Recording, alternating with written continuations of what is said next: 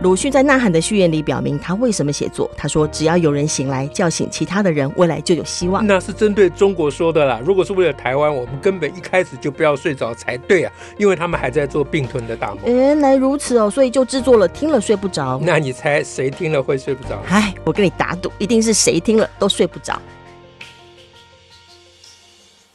大家好，我是乔兰，我是石英。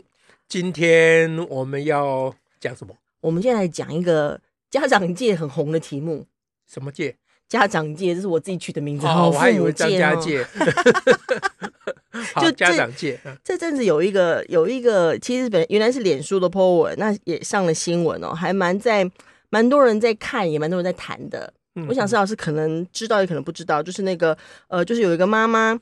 把他的小孩啊，这个我知道，你知道啊，我知道这个事哦，你真的是很接地气呢。没有没有，我 我耳朵比较长，偷听到很多人讲话。这个事情就很妙了，就是那个那个妈妈的 po 文是提到说，小孩小一，他常常要教他做功课啦、听话、主动都很困难，哈，一直没有办法呀，讲半天都不能改。啊，最后他后来带他去公园流浪一天，嗯、一日流浪汉。嗯、其实妹妹也被带去了哈。一日流浪汉之后呢，小孩就哭着主动跟他道歉，哈，还表达感恩，还会讲敬语。是的，是的，对对，对万人暗赞，非常神奇，对不对？好好用哦。我们开父母班都要十堂课，还 没有用。没有，我我我的是，我是觉得怎么讲？我觉得。嗯，我我看到这个，我就会怀疑是不是我们不不不是不就只有我，还有包括你啊，啊，我们是不是有问题啊？为什么对大家都觉得这么好的方法哈，这么呃对这个母亲哈，嗯，以这个叫做身先士卒的母亲，对不对啊？那对这母亲大家都这么敬佩啊，我们为什么觉得不大妥当？真的，嗯，我们同仁一看都说，哎，这是不是儿虐啊？对对对，马上反应就这样啊，这么多人暗赞哦，所以我一直怀疑是不是我们这一群人有毛病，这样。太挑剔了，太挑剔，都不懂人家妈妈的辛苦，或者是说，呃，钻到一个自以为是的啊，这个这个不不知道什么玩意儿里面去啊，嗯，哎。这个叫不接地气啦，是不是啊？哦，对，嗯、就是说，好像好像我没看到这样就想批评人家，可是也没有去了解状况。嗯，不过我倒注意另外一件事情，我印象比较更深刻的就是、嗯嗯、这一则这个这叫网络嘛哈，对网络呃这个消息下面的留言哦，嗯嗯，有很多人有相当高的比例的父母哈，嗯、尤其是妈妈会讲说。他很羡慕这一位呃，这个流浪妈啊，嗯、我们反正叫做流浪流浪妈，哎，不是流浪猫啊啊，流浪妈，呃，就是他很羡慕这位流浪妈，因为他感觉自己可能狠不下这个心他他他羡慕他，就是羡慕他能够这么狠得下心，就很佩服他，说你竟然敢做哈，你竟然你竟然可以去实现我想做的事，对对，有人还这样讲，大家都很羡慕，就是觉得说羡慕归羡慕，可是我做不到。对啊，啊，大家觉得说我狠不下这个心。老实讲，这真的是蛮正常的反应，对不对？我会觉得这个反应 让我觉得，哎，怎么讲？哎，这个台湾还是很有希望。为什么呢？为什么？什么意思？为什么意思呢？就是作为父母哈，如果对小孩连这一点啊柔柔软的心哈，体贴的心。或者是狠不下的心都没有的话，那我就觉得这个国家蛮可怕的。所以其实他们的流化是，就是表示很想做，表示他们有不是完全没有那念头，所以他也不会马、嗯、不会像我们那样马上就对对对对，他们不会反对这个流浪妈的。对，可是他他三炮有个东西会让他觉得不要做或不想做或不敢做，那个不敢其实还蛮对蛮重要。所以所以我就觉得，当很多。爸妈妈爸爸妈妈觉得自己狠不下这个心，嗯、他们这个柔软的心里面，应该是有一种道理在，就是有别的考量，哦、有别的想法进来。对，可是他讲不清楚他的那个想法是什么，嗯、他只觉得自己心太软啊、就自就这是在责怪自己啦。对啊，啊，说自己没出息，哎，就说自己真的是没担当啊，没出息啊。那他们这个念头，这个柔软的心里面有一种。讲不出来的道理，可能跟我们很反对这个流浪妈 但是又怀疑自己是不是太畸形，也有一种道理在里面。哦、这两种两边可能蛮有类似的地方，嗯、就是不论是我们啊这批讨厌的家伙，或者一般大众哈、啊、觉得狠不下心来的爸妈，我们两边可能有共通的点，就是我们对这件事情有一些不同的意见，但是我们都讲不大清楚。对，讲不出来啊，或者是说不会讲啊，或者是也不太敢讲啊。你讲了就得罪犯众怒啊，对不对？因为即使在那个网络留言里面，你看整个风向啊，都是支持这个流浪妈的。那你要讲说，哎，安那种更丢啊，你这个就。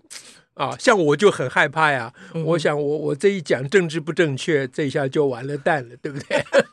但是如果我们今天要让人家睡不着，好像就是来研究一下，到底那个我们其实有一点不同意见的那个意见到底是什么？到底是什么？好，我来讲第一个。我我有稍微想一下。嗯，哎，第一个呢，是我根本怀疑啊，嗯，这位妈妈，这个流浪妈的小孩，嗯哼，不是。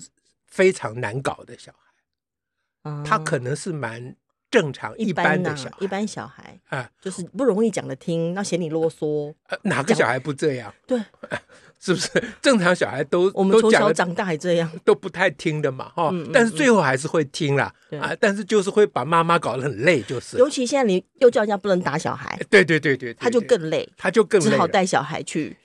当流浪汉是，所以所以这个妈妈会这样做的动机，我也蛮蛮同情。我我这个流行语叫同理啦，我也很能同理 啊。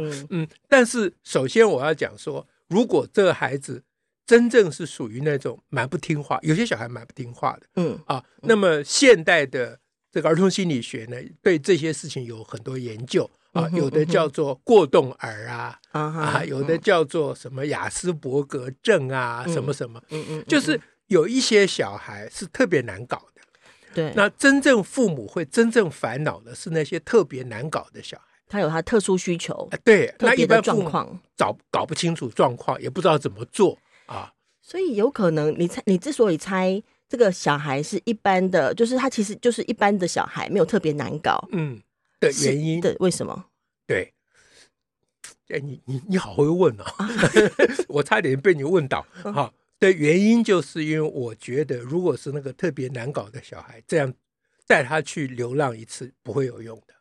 啊，我我有理由，我有理由。嗯，为什么这样？嗯，因为据我对这些比较难搞的小孩的理解，嗯，这些小孩有个共通点，嗯，就是他们比较，呃。就亚斯伯格症有个特有个特征啦，嗯、就是他们比较不能够去体会别人的感受，到不了别人的轨道，到不了别人的轨道。嗯、这这这不是错误，不是罪恶啦，对就他是一个状态，他认识世界接触的方式。对，这不是他故意的、嗯、啊。人家那个最有名的就是说，有人说我饿得快要吃下一头牛了，那雅斯伯格小孩说：“妈，他真的可以吃下一头牛吗？” 惊讶的不得了，对，怎么会有人可以吃下一头牛呢？就他对一个比喻的说法都欠缺。啊，感受，那那认真当真，哎，那你带他去流浪一天，他就会觉得你在整我。你要把我，你真的要让我去流浪了？对，他不会去从这个行动里面体会说啊，而今而后我要感谢父母养育之恩。他不会想到这个，他不会想到这个，因为他在这个他的轨道上头只有说哇，我要我要变成流浪汉了。对对，所以他如果你你你如果对一个难搞的小孩，你这样整他的话。你你一定是更难收拾的，嗯，因为小孩会对这个母亲会更离心离德，嗯、就是本来可能有一点的感情的联系，都可能被破坏掉了，嗯。啊，所以我第一个要觉得说，这个例子其实是一个，嗯、这个做法其实是一个不需要这样做的一个情境，嗯。哼，真正难搞的小孩，你这样做是不会有用的。那你这样的意思是我们知道难搞小孩没有用，嗯，但是他就刚好是一般小孩，所以他可能认为一般小孩刚好有用啊。问题是，一般小孩你不这样做也没有太大的关系，啊啊，就是你你不这样做，你觉得每天要叫这个小孩叫不动，有点辛苦。对，可是你跑一趟公园也蛮辛苦。是，如果你还加上以以后要弄三天的加强版的话，嗯、那就更辛苦。然后效果递减，最后你要变六天的加强版，哦，就要长期了，那真的就变那个，那就非常非常的辛苦。OK，哎，所以我我第一点是觉得说，如果大家大家的想象啊，说哇，这小这妈妈的小孩很难搞，被这一搞就啊都可以了，然后就拉到自己身上说那么难那么坏的小孩啊，呃，我不应该用坏了哈，那么难搞的小孩都搞定了，那我们家这个普通的一定可以搞定。那如果大家这样想，那就上当了。因为其实那个妈妈的小孩应该也就是跟我们的小孩差不多的，所以他这样做才会有用啊。啊，真正难搞的小孩，你这样做是不会有用。这是我第一个啊。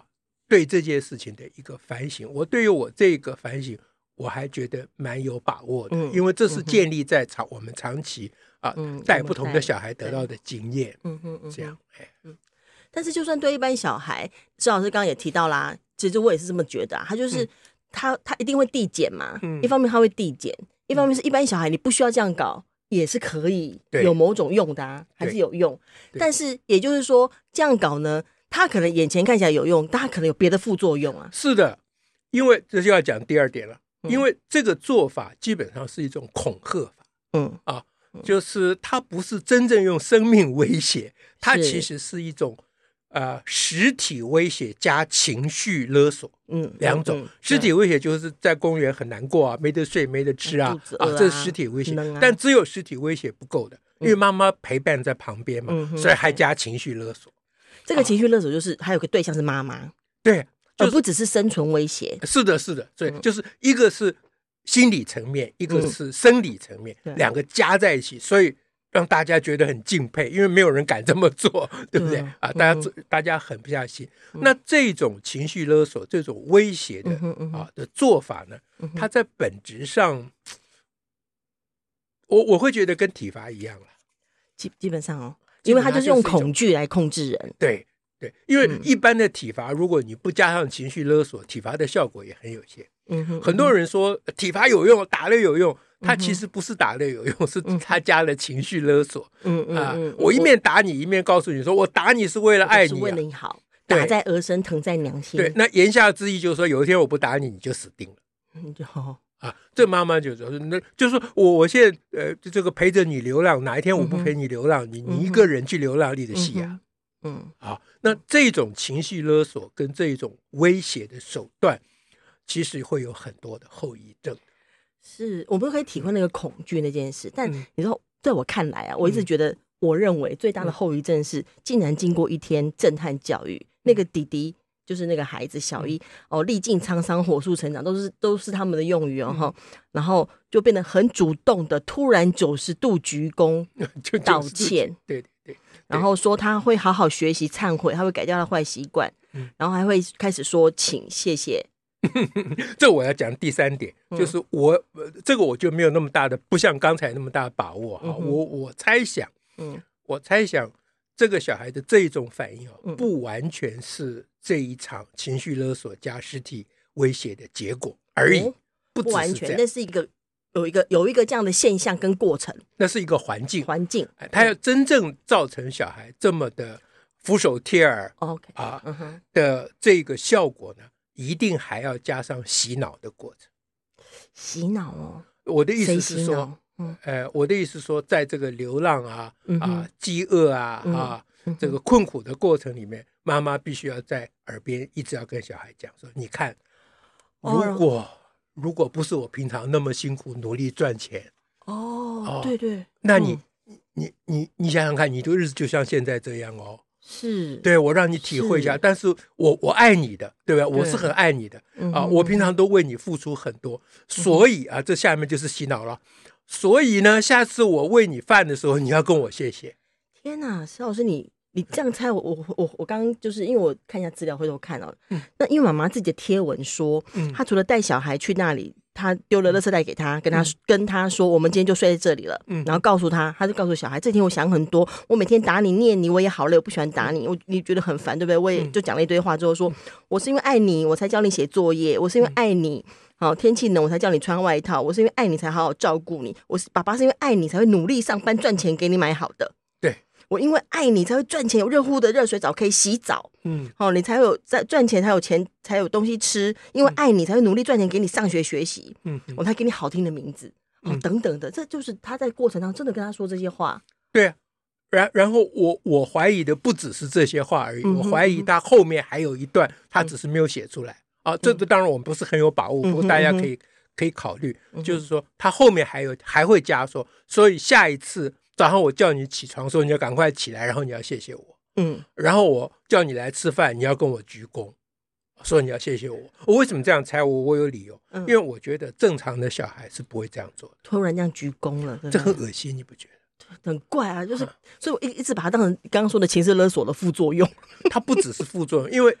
大人是有可能，因为大人心眼比较多，嗯啊，大人会对皇帝、对威权统治者、对端、对习近平哈三呼万岁，对不对？哦可是小孩子通常不会，对啊，小孩子即使很怕你，他听他对你的命令而而呃，这个这这这个那叫什么来着？哪个？就是很听话的那个叫 言听计从，耳听面不是耳听面命，呃，言听计从，言听计从。即使他对你言听计从，他也不会巴结你。对啊，因为会巴结，会会这种班上巴结的小孩就被排挤。一般一般而言，对啊，一般小孩一般小孩就说啊，你怎么那么恶心？对，对老师这样就会觉得啊，对老师还比较没有关系，对自己的妈妈会这样，正常小孩是不会的。对啊，啊，所以但我也不怀疑这个小孩，我不会认为他的小孩是一个异常小孩。那所以我会猜是妈妈有下药，OK，就在他耳边趁着那个情境，啊，那个情绪勒索加实体威胁的那个情境，在那个情况之下教他一些啊晨昏定省，啊父母之恩昊天罔极的那些做法，你要如何改？哎，就把《弟子规》里面的东西都搬出来。我我我猜想是这样。啊！但我再说一遍，我没有证据啦。啊！但是我觉得这是蛮合理的猜想。所以大家如果觉得说你用这一套弄你的小孩，你的小孩明天就会来跟你鞠躬，我觉得你会失望。啊，除非你你也狠得下心来，在小孩旁边给他洗脑，说你要跟我鞠躬。可是各位亲爱的爸爸妈妈，你自己扪心自问，你真的希望你的小孩每天跟你鞠躬吗？大家仔细想想，烦的，很烦嘛，挺烦的，而且看着也不像个样子嘛。对呀，对不对？每天他一个小尖巴在旁边，也受不了。对嘛？大家所的期望不过就是说，不要让我那么辛苦，叫老师叫不动，要叫五遍十遍，有时候还要板起脸来。我不喜欢对他板起脸来，对不对？大家有这份苦衷，这个是当然的，我们都了解。当过父母人都知道啊，对不对？我也曾经叫我小孩叫不动啊，对不对？恨不得把他丢到楼下。当然，我只是我没有说出来，说我要丢你到楼下，我自己吞进去，对不对？这个做父母心情都会冒上来，对，这是正常。对不对？又是教他数学教不会的时候，你想想看，我情何以堪？对，我都会想说，你在我面前证明我的基因有问题，你这不是要捏死他才算数吗？是吧？哎，但是但是我们会有这种心情，但是我们不会希望小孩子对我们呃言听计从到啊对我九十度鞠躬的地步，对，就是。就是我我们想要的是不要有那个心情，不要有那个烦躁，而不是要小孩变成一个好像只会乖乖服从听话的那种小机器人。对，所以如果这一位流浪妈她的报告哈，她对她的实验的报告是说，从此以后这小孩都很认真做功课啊，都那个非常讲道理啊，你跟他讲什么，他都会很会想啊，说哎呦妈，你讲的真对呀啊，呃，如果不。多亏你跟我讲，你不讲我还以为是应该另外的啊。那你跟我讲，我就知道那样不对。如果他是这样报道，那就另当别论了。可是他的报道不是啊，不是他的报道是这个小孩对他俯首帖耳啊。对啊，这小孩度鞠躬就变成一个专制威权体制之下的顺民，在他的妈妈的面前。如果我们不是用奴才来说的话，我我尽量避免用那个词嘛，那个词保留给习近平的奴才们。明白。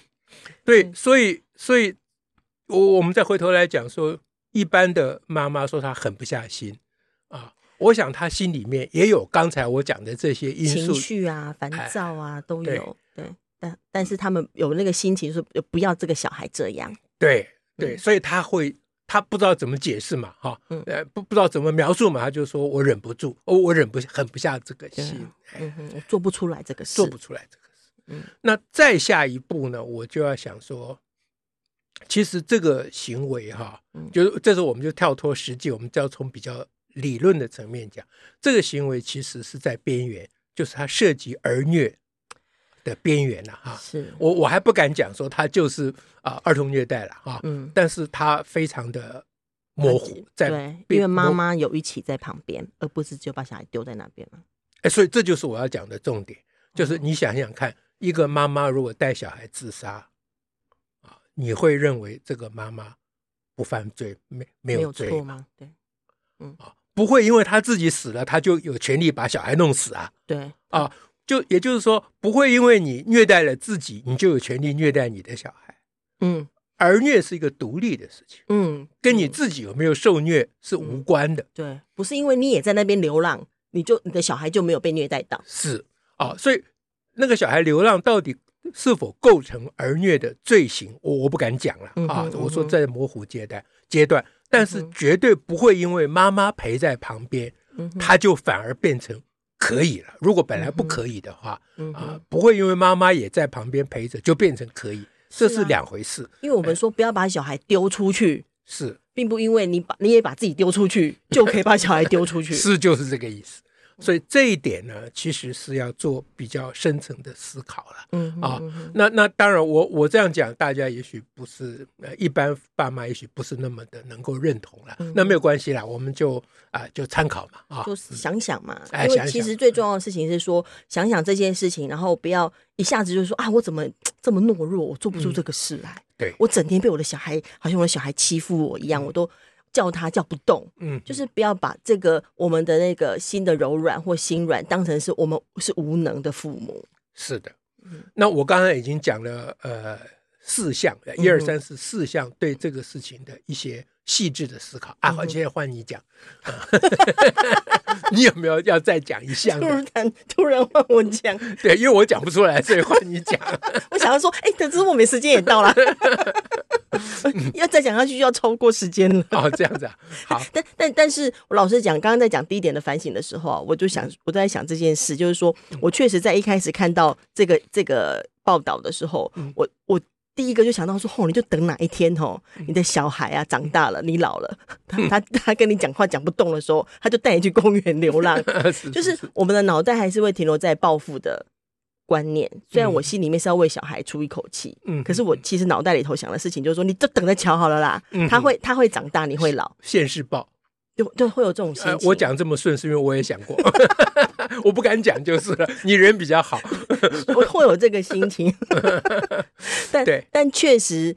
确实，呃，那个关于就是说，事实上，大部分的父母或所有的几乎所有的人在带小的过程，一定闪过一些念头，嗯。嗯，但是要能够细致的分清楚我们自己的情绪跟我们是否真的期待达到那种，其实我们不要的结果，哦，这个部分是还没有那么机会可以仔细的讨论清楚跟想清楚的。那如果有这个机会，透过今天我们的啊，那我再补充一点哈，好，那我我那就第五点，就是说，那我想大家。一般父母会想说，那那如果这个做法不好，那我们怎么做？可以怎么做啊？哦、对，那我我也不知道怎么做了啊。嗯、但是我我可以讲一个基本的原则哈，嗯、就是我们教小孩基本上用威胁、恐吓或勒索的方法，嗯所得来的成果不香不甜呐、啊，就是要来的果子不好吃了。